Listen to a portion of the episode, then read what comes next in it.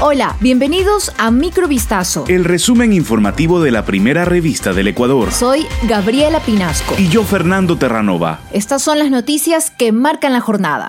A través de una transmisión por su cuenta de Facebook y YouTube debido a la pandemia, el presidente electo Guillermo Lazo presentó los primeros nombres de su gabinete para el periodo 2021-2025. La lista completa la encuentras en vistazo.com.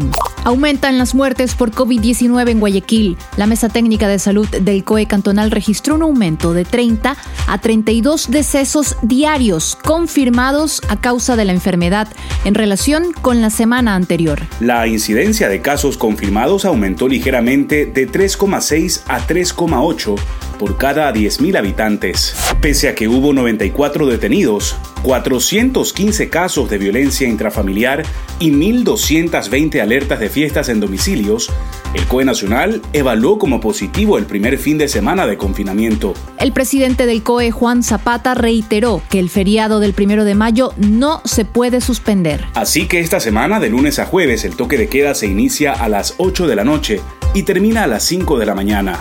Y el viernes, día de asueto, la prohibición de movilidad se inicia a las 8 de la noche y termina el lunes a las 5 de la mañana. Buenas noticias. Autoridades de Ecuador confirmaron que se pudo ubicar y rescatar a las dos hermanas venezolanas desaparecidas el pasado jueves en Quito. Sofía Antonella y Sara Lucía Oviedo Quintana fueron ubicadas con buen estado de salud esta mañana en Piura, Perú. Según la Policía Nacional de Ecuador, ambas se encontraban junto a dos mujeres quienes terminaron siendo detenidas por los agentes de Perú.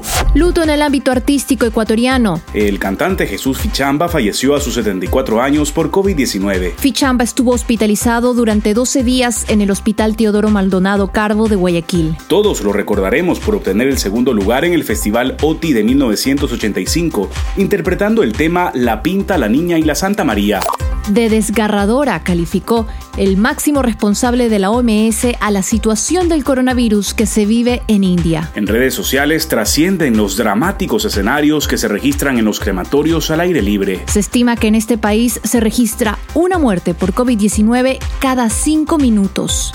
El mundo recuerda esta jornada 35 años del accidente nuclear de Chernóbil, el más grave de la historia. El suceso ocurrido el 26 de abril de 1986 provocó la muerte de entre 4.000 y 9.000 personas a causa de cáncer u otras enfermedades, según un informe de la OMS del año 2016. Esto fue Microvistazo. El resumen informativo de la primera revista del Ecuador. Volvemos mañana con más. Sigan pendientes a vistazo.com y a nuestras redes sociales.